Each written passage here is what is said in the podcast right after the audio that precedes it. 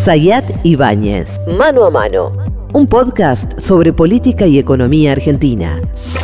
Pablo Ibáñez, Alfredo Sayat, mano a mano, un nuevo episodio que será el número. no importa. ¿17? Digamos, ponele. Ponele. no sé. ¿Cómo le va? Eh, Bien, muy ¿Todo bien? Muy bien, pasamos bien las fiestas. Pasamos las fiestas. Pasamos. y, y aquí estamos, con el decreto de necesidad de urgencia en, en el corazón por ahora del debate político, porque Sí. después vendrá el paquetazo de eh, llamada pomposamente reforma del Estado, pero tiene un nombre algo así de la libertad. A toda la palabra, a todo el, ahora el gobierno le pone libertad. Sí. Eh, sí, yo creo que van a seguir de todas maneras en simultáneo las dos discusiones, Sí. con intensidades distintas, porque la lógica de, de la ley ómnibus va a estar más cruzada por la posibilidad de que no se apruebe, por ejemplo.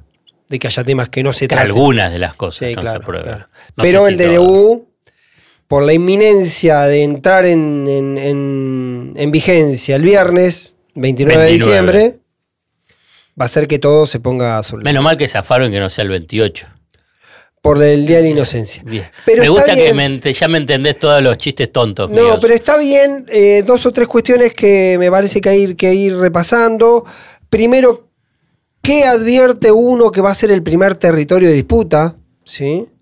Eh, yo creo que así como van, Congreso, Poder Judicial. Yo decís. creo que van los tiempos, los tiempos legislativos pueden ir, son más lentos que el tiempo judicial.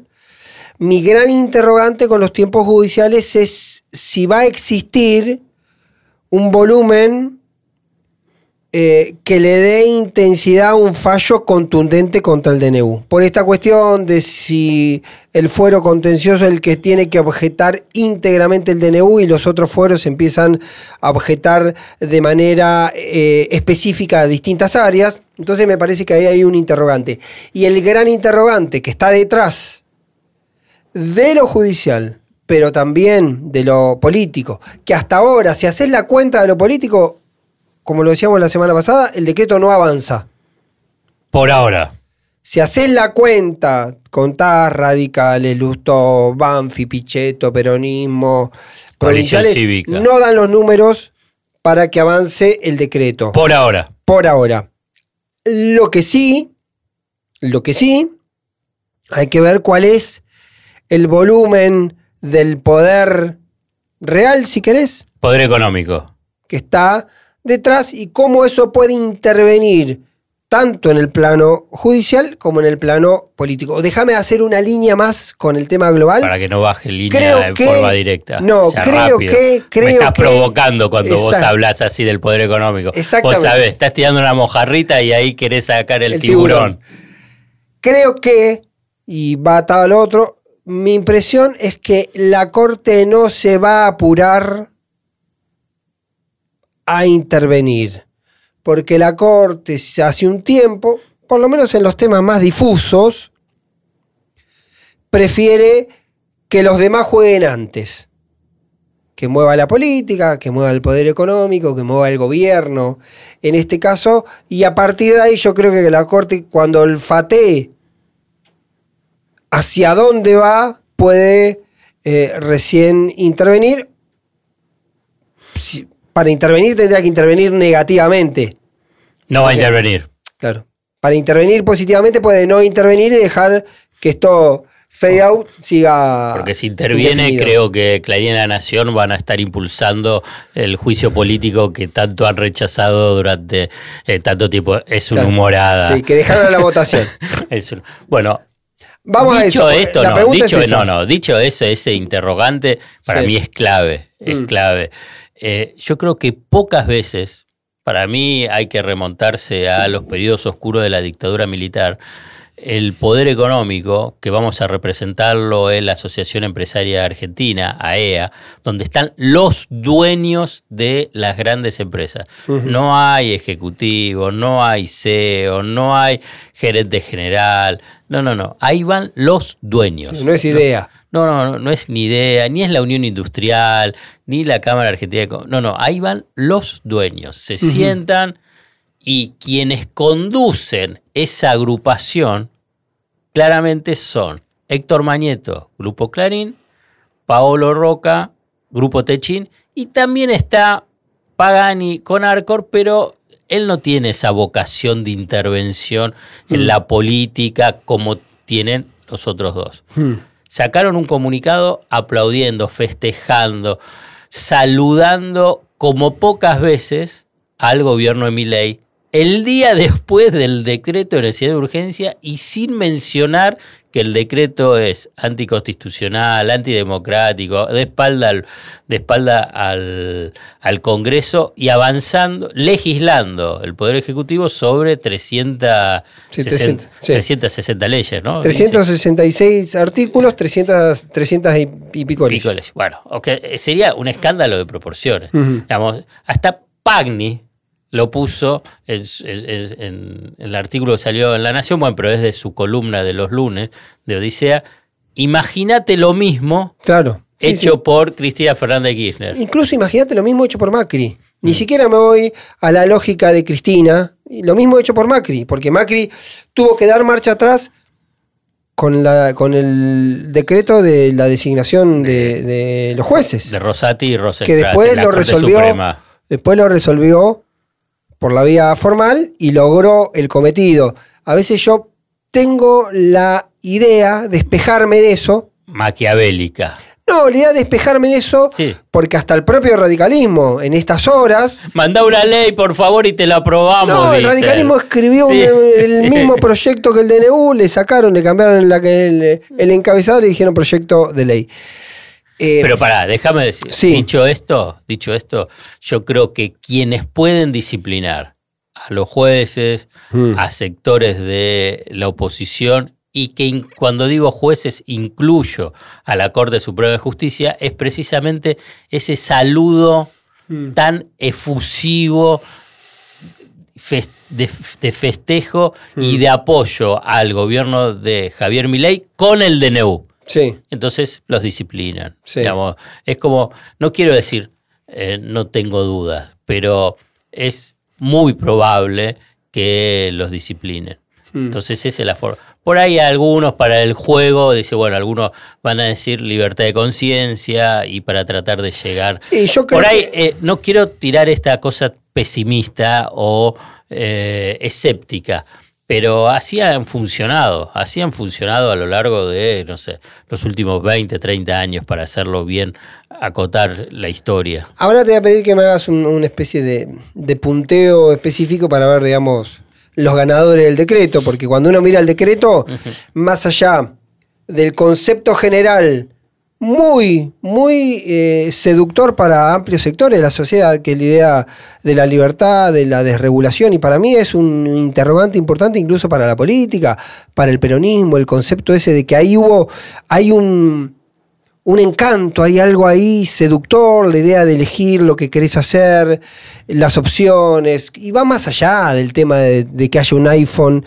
en 9 de julio y Avenida de Mayo, sino el concepto de la libertad, que de per se es una idea atractiva, seductora. Entonces, eso derrama, y quizá porque venimos de un periodo donde el Estado estuvo presente y posiblemente con mucha presencia, en muchos casos, con una presencia que no fue eficaz, por lo tanto termina atentando contra el mismo concepto del Estado presente, eso te lleva a la cuestión de que hay como un, hay como un capital abstracto detrás del, del DNU, que es esta idea de la libertad. Sí. Y después objetivamente... Y lo ponen en todo, en todo, Claro. todo. y después si te pones a puntear, caso por caso, encontrás cosas muy puntuales, que alguien se pueda sentir beneficiado por una cosa específica. No. Detallecitos casi formales. Ahora, ¿por qué voy a esto?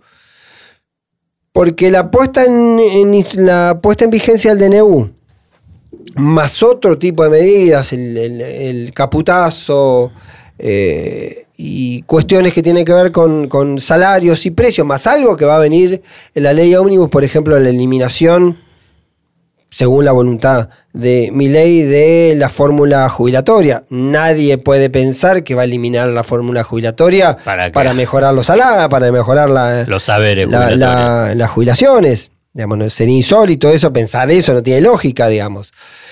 por ahí es un. Por ahí es un argentino ahora bien. Ahora, lo los, ahora los jubilados mínimos, eh, jubilados, las jubilaciones mínimas ahora en enero eh, van a cobrar 101 mil pesos. Hmm, O sea, ni en el bono, claro. vu- vuelven a y ya está, Pero quiero- ya quiero- está la orden, eh, digamos, Quiero ir a este administrativa. punto. Si hay un interrogante. Es muy fuerte eh, la caída de ingreso que va a tener la jubilación mínima. Total. eh. Quiero decir que si es, si hay un interrogante Era, grueso. 100 era 150 mil pesos con el bono, sí. pasa a 101 mil.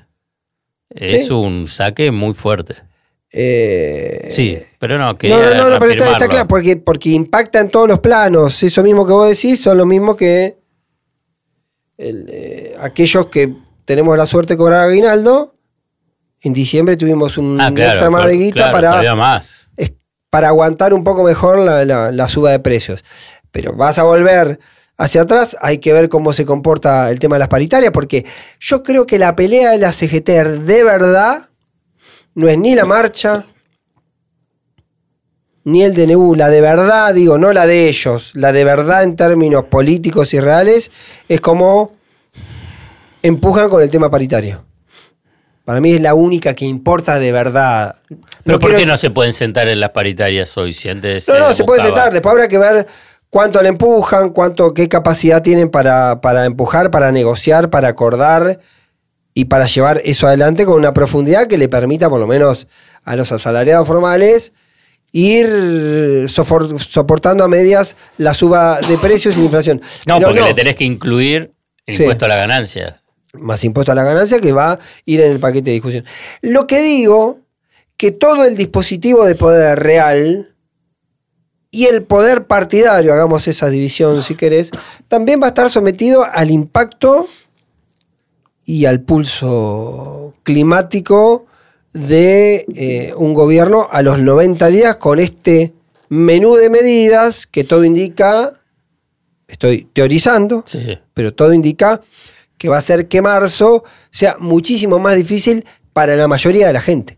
Entonces, ese fenómeno puede ser también un elemento que acote los márgenes de abstracción, si querés, ¿De algunos de, de la, de la corte, por ejemplo. Ah. O los márgenes de... eh, no los de Milei. Yo creo que Milei no. No, Milei bueno, está. Lo hablamos hace mucho con este que yo te decía. Mi ley dijo: hay que hacer, quiero hacer esto. Le dijeron: para hacer eso, tenés que pasar todos estos pasos complicados. Dijo: lo voy a hacer. Te van a cagar a piedrazos. Y él dijo: si tengo que salir a la calle y me llueven piedras, lo voy a hacer porque es lo que tengo que hacer. Esa convicción parece muy sólida y cada vez que aparece en público, como lo del plebiscito, mi ley la reconfirma. Eh, pero sigue en un estado de desembarco para mí. Yo tengo esa sensación. O sea que estamos volviendo, digamos, por otra vía a- al temor que durante tantas décadas, no, décadas no, tantos años, el poder económico y los grandes medios de comunicación dice la vene- venezualización de la Argentina con Milei. Sí. Sería bastante paradójico. Y que, Venezualización por derecha, decís vos. y que además lo saludan, o sea que están contentos. Mm. Lo, lo más simpático, dicho entre comillas, de- del comunicado de AEA es que siempre ha sido AEA un ámbito donde hubo un reclamo muy fuerte sobre la seguridad jurídica. Claro, y la República. Y no Se tiene- pasaron la República.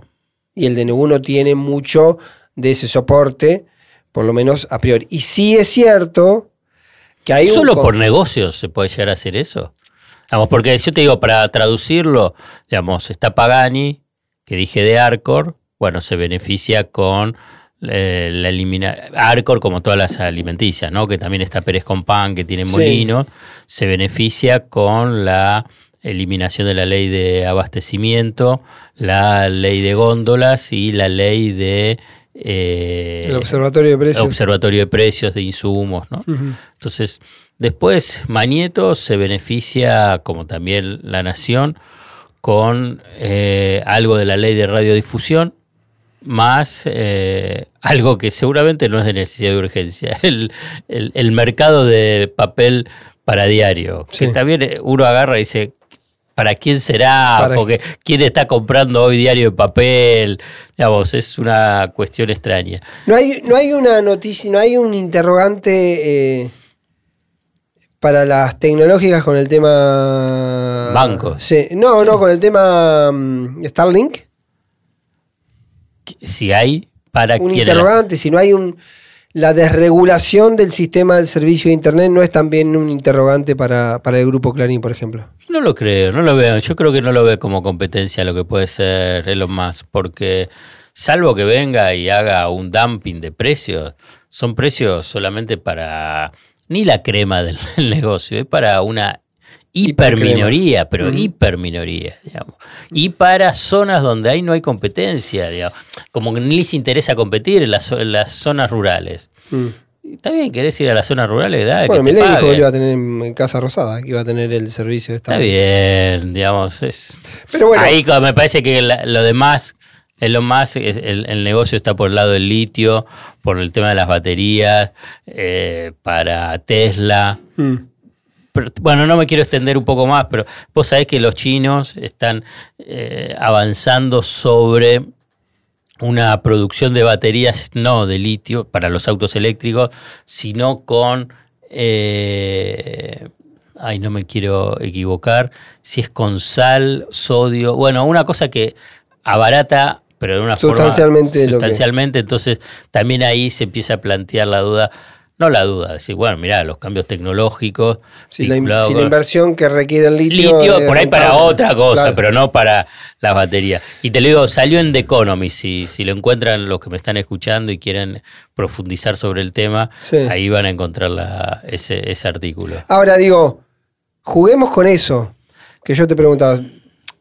Yo decía, no parece haber ganadores individuales más allá de la abstracción. O no, digo, Sí, puedo, no, puedo hacer una hay, convicción. hay nombre y apellido el DNU, ¿eh? de, de- digo, de, de- de- de- de cada uno, de la gente, del común. ¿sí? Está, está claro que a Clarín no le molesta el DNU porque está, digamos, saliendo a- abiertamente a apoyar a, a, a Milei y avanzando sobre su obsesión, que es el kirchnerismo, que hoy está identificado con Kicillof, ¿no?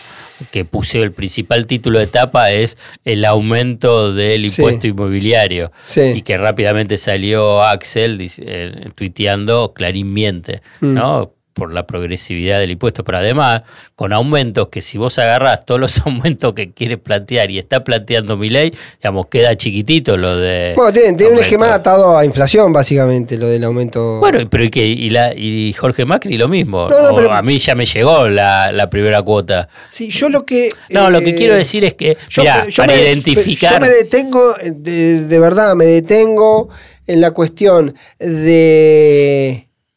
De. mm, No digo la reacción social, sino el ánimo social.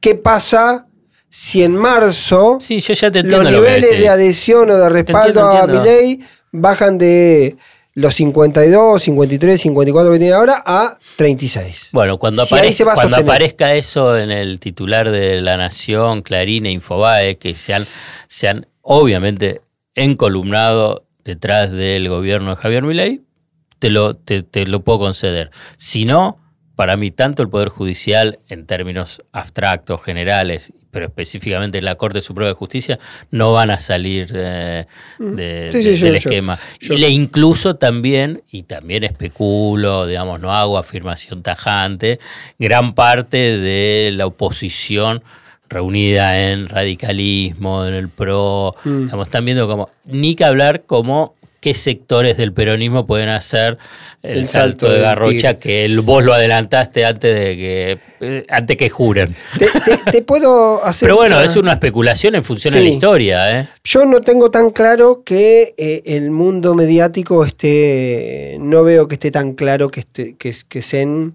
que sean tan condescendientes con, con mi ley. No lo veo tan claro. Lo he- en otros momentos yo he visto comportamientos mucho más. Mirá los principales editorialistas. Eh, sí. eh, sacalo a Pagni, que Pagni No, juega no. de, libro, de libro en algunas Lo, cosas. co- lo- lo pongo también en los planos del tiempo, ¿sí? De los 16 días que lleva, casi dos semanas que lleva. es un escándalo esto, Sí, sí, sí. Pablo, no importa los 16 sé. días. Porque la verdad, Macri, sacando ese tema, sacando el tema de la Corte Suprema y que rápidamente reculó. Y, pero porque ya también ya había acordado con sectores del peronismo.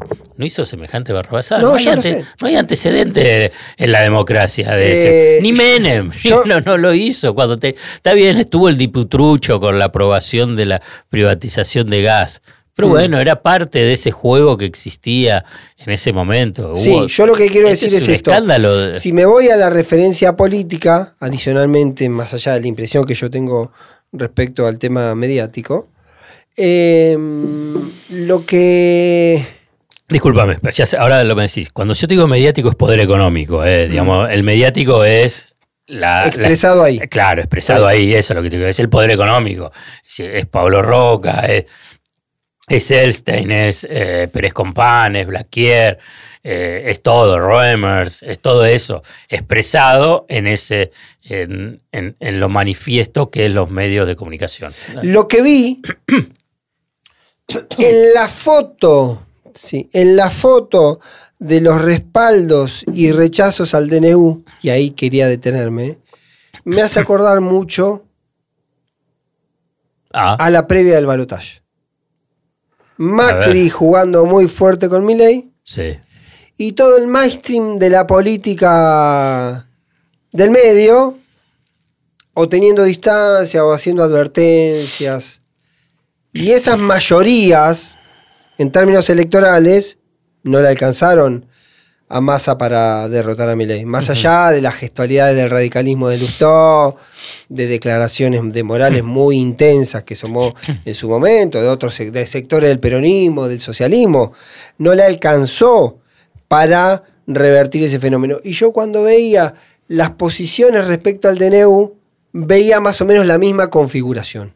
Veo un poquito con- más difuso radicalismo, el pro. Pero bueno. El PRO está jugando muy claramente, la reta, digamos, marcando unas diferencias, y al pero ¿quién radicalismo le crítico. a la reta hoy? Seamos, Sí, seamos tiene, buenos. tiene- tiene unos pocos, pero quiero decir que me hace acordar un poco a esa foto. Ahora, en cuanto a legisladores, si numéricamente lo pones y haces una, una bajada literal, ¿sí? De lo que dijeron y, lo que, y si expresan eso, no le dan los números. Después yo me pregunto si no hay, y acá es para mí el, el gran interrogante, es, por momentos uno advierte que es importante, es un sector importante de la política, por lo menos, cree, comparte, que con otra velocidad, con otra profundidad, con algunas cosas no, pero ve que lo de mi ley más o menos tiene que ir por ahí. ¿Qué cosa? No entendí. Que el proyecto, Ah, que el DNU de mi ley, de hecho cuando te dicen, no, está mal las formas, pero el fondo hay muchas cosas que coincidimos. Entonces lo que uno ve en términos eh, políticos, Mira, que el universo mayoritario de la política no ve tan alocada la propuesta macro de Milei. Quizás pero ¿sabes sienten por sobre, el forma- sobre ¿Sabes la por qué? forma, Porque sobre yo, a ver, voy a tr- tratar de ser lo más sintético posible, lo más sintético posible, prometo. Digamos, yo creo que hay a nivel global un hastío vinculado con el tema de la democracia, porque la democracia no da respuesta en general a, a- a las mayorías. El poder económico se monta sobre ese hastío y dice, pero pará, con la democracia, y voy para la Argentina, la transformación que nosotros queríamos hacer y que lo intentamos ya tres veces, no lo pudimos lograr. Tuvimos con la dictadura militar y la dictadura militar no logró, más allá de todo lo dramático que fue, romper esa estructura socioproductiva que nosotros no nos gusta y de regulación y de- del Estado. Después con Menem avanzamos con los negocios, pero tampoco después pudo avanzar. Y con Macri tampoco. Entonces, bueno, ahora lo hacemos con mi ley sin democracia. Digamos, dando la espalda al Congreso con este DNU, porque si no, ¿cómo, cómo puede- Yo hago todo ese recorrido sobre este momento histórico global Sí. llevado a la Argentina, porque vos agarrás, si no, ¿cómo vas a, a- a apoyar un gobierno con este DNU? Y entonces No, vos pero- agarrás y decís, bueno, ya está, basta democracia, no me importa. no. ¿Qué es lo que tenemos que hacer? Eliminar el instituto de, nacional de la yerba mate porque me impide. No, pero por eso yo digo. pum, saquémoslo por decreto porque por ley no sale. Yo tengo la sensación que por momentos hay- hay actores importantes, sectores importantes de la política que dicen algo hay que hacer. Algo hay que hacer, ¿A esto funciona mal. responder. No, no, Ah. algo, algo había que hacer. Y viene este tipo, Milei, y está, y va a fondo, va con mil cosas, de las cuales un 30% no me gustan. Pero yo creo que algo hay que hacer. Entonces, no es.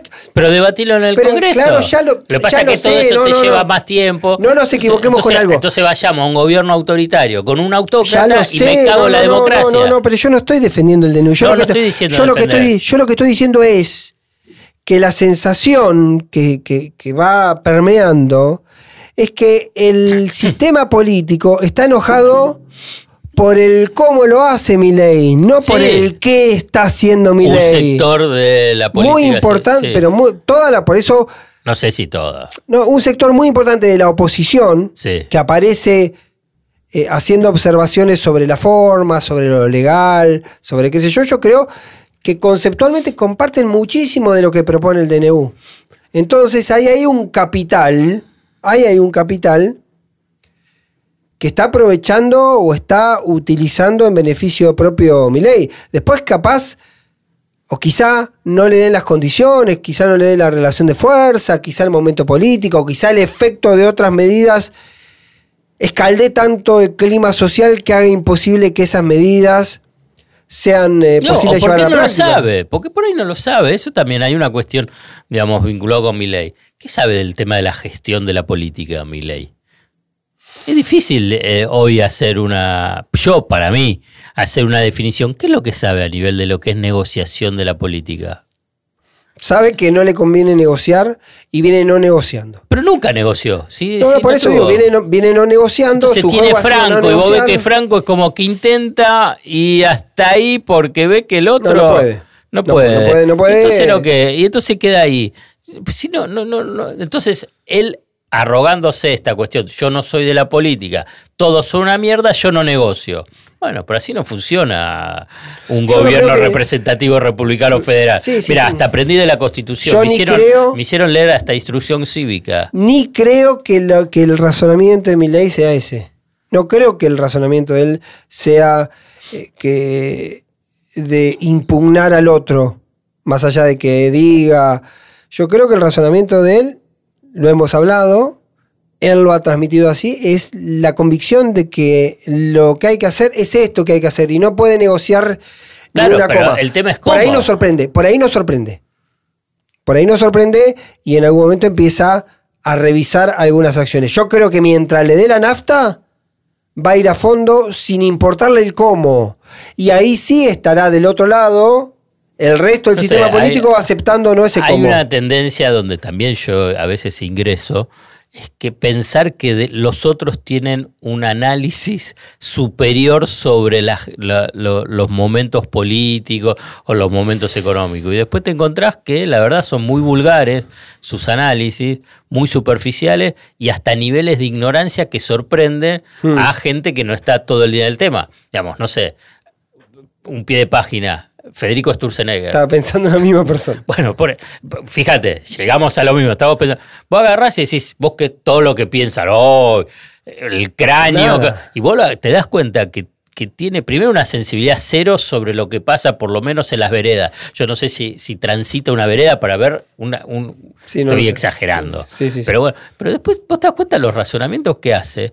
Que si no fuese que fuese un funcionario público, que lo fue, que tiene la historia del megacanje, la historia del presidente del Banco Ciudad, la historia del presidente del Banco Central, endeudador, creador de las Sí, sí, LEVAC, es- es especulación, muy- todo, vos agarrás y decís, bueno, lo que está diciendo es una estupidez tras Sí, otra. total. Vos agarrás y decís, pero es- pero es- entonces decís es un estúpido. Con respeto lo estoy diciendo.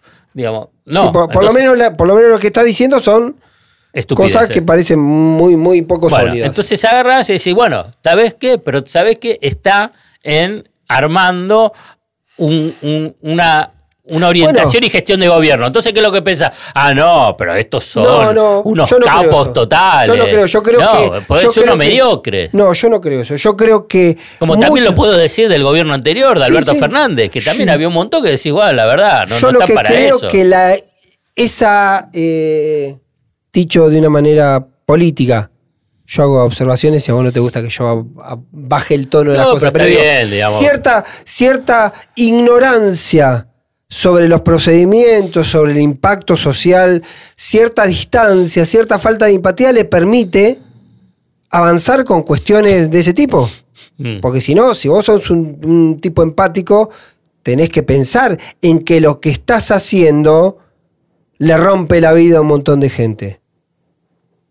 Y, O- piensa, o- y piensa que, que- que eso es lo bueno. Como dijo Toto Caputo, Luis Toto Caputo, en su mensaje en la red social Twitter por Navidad, gracias por el sacrificio. Claro.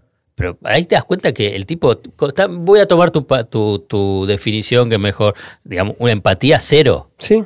¿Cómo le estás diciendo gracias por el sacrificio a gente que está padeciendo ya hace muchos años y tus medidas los estás dañando más? Hmm. Vos no estás sacrificándote nada, Sí. Bueno. caputo. Y vos le estás diciendo gracias por sacrificio. Es de un nivel de, bueno, nada, Sí, de es- empatía. Es, mínimamente. eh, eh, suena, Decí- eh, suena cruel. Gracias. Suena cruel. Gracias. Suena, pare- Porque si no aparezco que yo, Sí. eh, muy duro. eh, acá empieza a jugar y yo creo en ese, en ese componente. Yo creo que hay una convicción por un lado y cierta. La convicción de mi ley, ¿sí? muy dogmática. eh, la, Mística y la mesiánica. sí, la falta de empatía, o por lo menos una empatía en lo que uno interpreta que es empatía, por ahí tiene otro tipo de empatía. Lo que uno cree que tiene algunas medidas y que le parece que son dolorosas para mucha gente. Y un territorio donde se mueven, donde ocurre esto. Por un lado, la sensación de que el tipo está dispuesto a todo y en esa decisión de estar dispuesto a todo, no sé, no se ve que haya muchos que estén dispuestos a ponerse delante, ¿sí? porque no parece por ahora Después quiero ir a ese punto, proseguí. seguí. eh, y un comportamiento que para mí es determinante, por ahí es una tontería, pero para mí es determinante, es que el sistema político no sabe todavía con qué tipo de animal está conviviendo.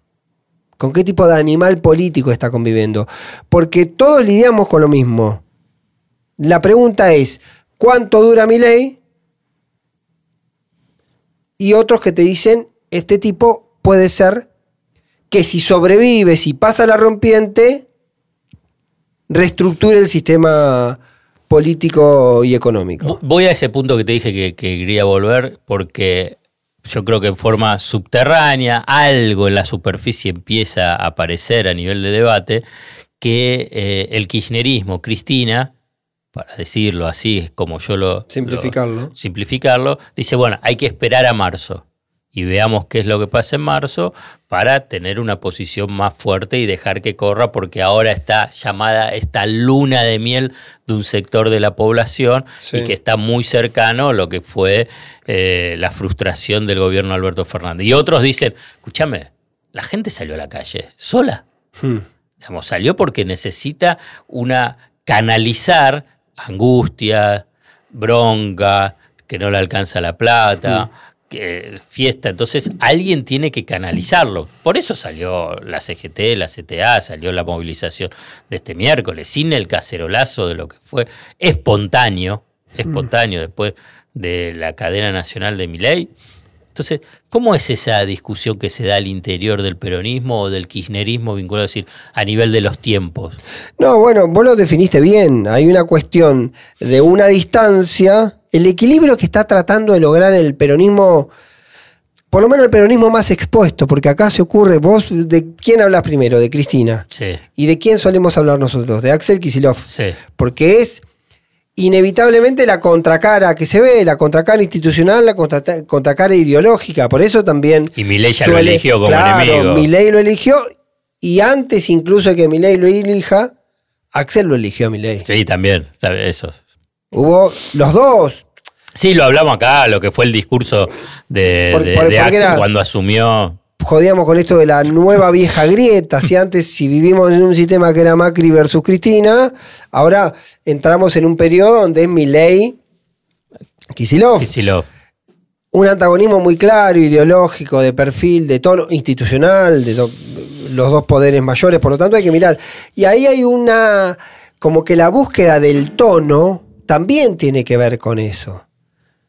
De no parecer que se quedan quietos y no sobregirarse por un poco por lo que decía, porque vos todavía sos, estás pagando los costos de lo que hiciste mal en el pasado recientísimo lo que hiciste mal en materia económica, lo que hiciste mal en materia política, lo que hiciste mal en, disputa pública. No, y además que desmovilizó todo, digamos, los cuatro años de Alberto fue una desmovilización.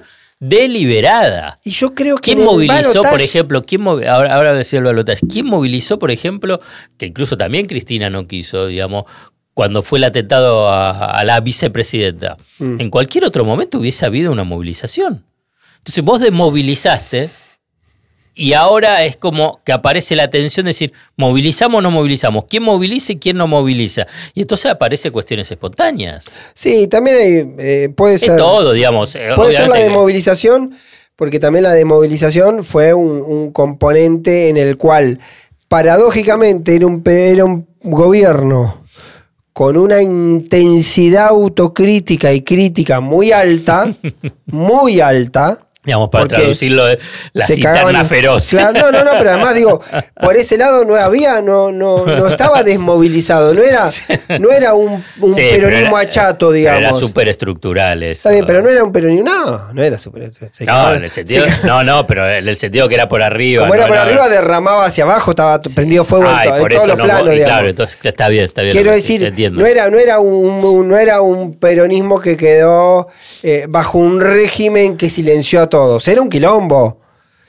Y eso puede haber habido una desmovilización de algunos sectores que perdieron esa dinámica, por ejemplo CGT, que en los cuatro años de, de Alberto no hizo un paro, ellos mismos reconocen con cierta autocrítica eso, porque justamente fue quizá el momento histórico en la CGT que estuvo sacando de la cancha a Perón, donde la CGT fue más condescendiente con un gobierno en momentos de crisis y que jugó como no había jugado casi nunca antes con un candidato de manera integral como jugó eh, con Sergio Massa. Entonces ahí tenés un fenómeno que tiene que ver con eso. Después, después empiezan a jugar otras cosas para mí. Después empiezan a jugar otras cosas que insisto con esto de Milley, un outsider que no terminás de saber cómo se comporta. Y eso incluso pone a la CGT y a los espacios convencionales ante el dilema de si sus herramientas clásicas históricas para disputar pueden o no ser eficaces ante ese personaje. Entonces, yo creo que más allá. O decir que todavía lo están estudiando. Yo creo que todavía están viendo cómo se comporta. Porque si, saben estudiarlo. Porque si saben estudiarlo.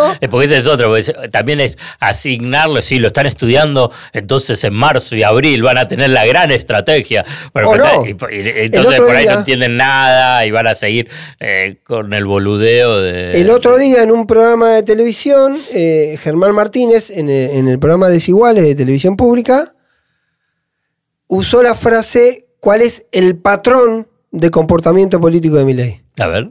Claro, no, preguntó eso. Ah, preguntó. Dijo, está, que la definición es del patrón político, ¿cuál es el comportamiento? Porque vos en otro momento hubieses pensado, el tipo tira el DNU para negociar. Sí.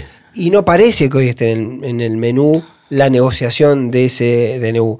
Quizá dentro de 20 días lo empieza a negociar. O dentro de dos días, no lo sé. Pero, todavía no se sabe. Todavía no sabes cuál es, qué es lo que tenés enfrente.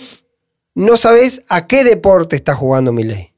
Vos vas con la pelota de fútbol y no sabes si el tipo está jugando al fútbol, al rugby, al básquet. Entonces, yo creo que eso es todavía un capital enorme que tiene. Eh, para moverse en el mundo de la política. Para moverse en, en el mundo de la política, porque es todo. Y además venimos de un sistema político que está muy mal acostumbrado a lo bipolar. Era muy fácil encontrar de dónde estaba el bien y de dónde estaba el mal, por más que no existía. Sí, sí, te entiendo. Muy claramente el peronismo sabía dónde se paraba y muy claramente el antiperonismo sabía dónde se paraba. Ahora, ley rompe esa, ese claroscuro. Y todos están como diciendo, che, está bien, pero está mal. está mal, pero tiene, a los peronistas, ¿qué les pasa? A algunos peronistas medio los atrae la idea de un tipo con poder, de un tipo que ejerce el poder. Hay pocas cosas más seductoras para el peronismo que un tipo que ejerce el poder. Después Claro, es cierto que puede usar ese poder para, para, Para todo. Claro, eso es lo que te iba a decir. Claro, claro que sí. Ahora, pasó con Menem. Mm, Era un poquito diferente. Bueno, pero pasó un con poquito, Menem. para, lo digo tipo- irónico, para mí había bastante diferencia. Está bien. Quiero decir que también Menem Menem era parte del sistema. rompió los manuales de- del Del- peronismo convencional de ese momento, en términos Sí. ideológicos, Ideológico, económicos. Y, y Pero después de dos años, después de dos años. Ya sé, quiero decir que en la. En, en- Lo te entiendo, te entiendo. En la decisión bueno, del lo- ejercicio del Kirchner, poder. Si querés, Néstor Kirchner. claro. Digamos, cuando él eh, gana el 2005 y ahí tenés el poder y dice, ah, bueno, entonces Bueno. vamos con este que tiene el poder. Y lo llevó para otro lado. Sí, sí, Llevó sí. a hablar de derechos humanos a tipos del peronismo que no sabían, Que digamos, dónde. que- nada. ¿Entendés? Entonces, también hay una cosa ahí que tiene que ver con el ejercicio de poder, que es quizá el, el factor Pero ese más ejercicio potente. de poder, y está bueno lo que estás diciendo porque permite tratar de pensar ese patrón eh, Milley, ese ejercicio de poder, tanto de Menem o de Kirchner, después es tratar de juntar, Claro. tratar de seducir, tratar de generar, como les gusta a los analistas políticos, volumen Claro, político. músculo. Pero acá lo que ves Milei hasta ahora es ejerzo el poder, pero no se observa, por lo menos no se observa en la superficie, esta búsqueda de eh, seducir, de convocar. Él simplemente dijo, ah, los que se quieran sumar conmigo, los voy- no importa el pasado. Y, y- y no ves a uno Porque, hasta ahora. porque la búsqueda de la mayoría convencional posiblemente no está en su patrón de construcción política. Y bueno. Bueno, excelente el cierre, eh, Pablo Ibáñez, pero te falta una cosa mu- mucho más importante de todo Sí. esto que estuvimos hablando. Que tiene que ver con el seguimiento. Ahí está. Y no tiene que ver con la AFI.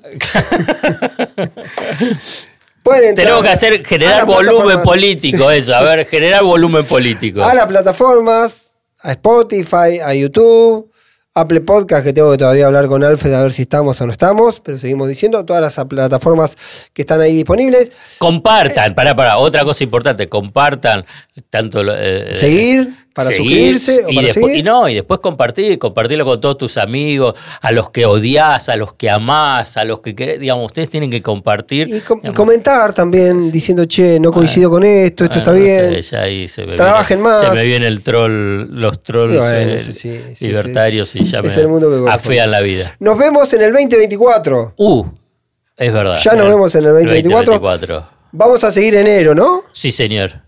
Sí. Sí, señor, estamos acá. Listo, acá te vamos a estar. Un enero que va a ser intensivo. Hasta la próxima, Pablo Ibáñez, mano a mano. Buen Ibáñez año para todos. Bye. Sayat Ibáñez, Mano a Mano, un podcast sobre política y economía argentina.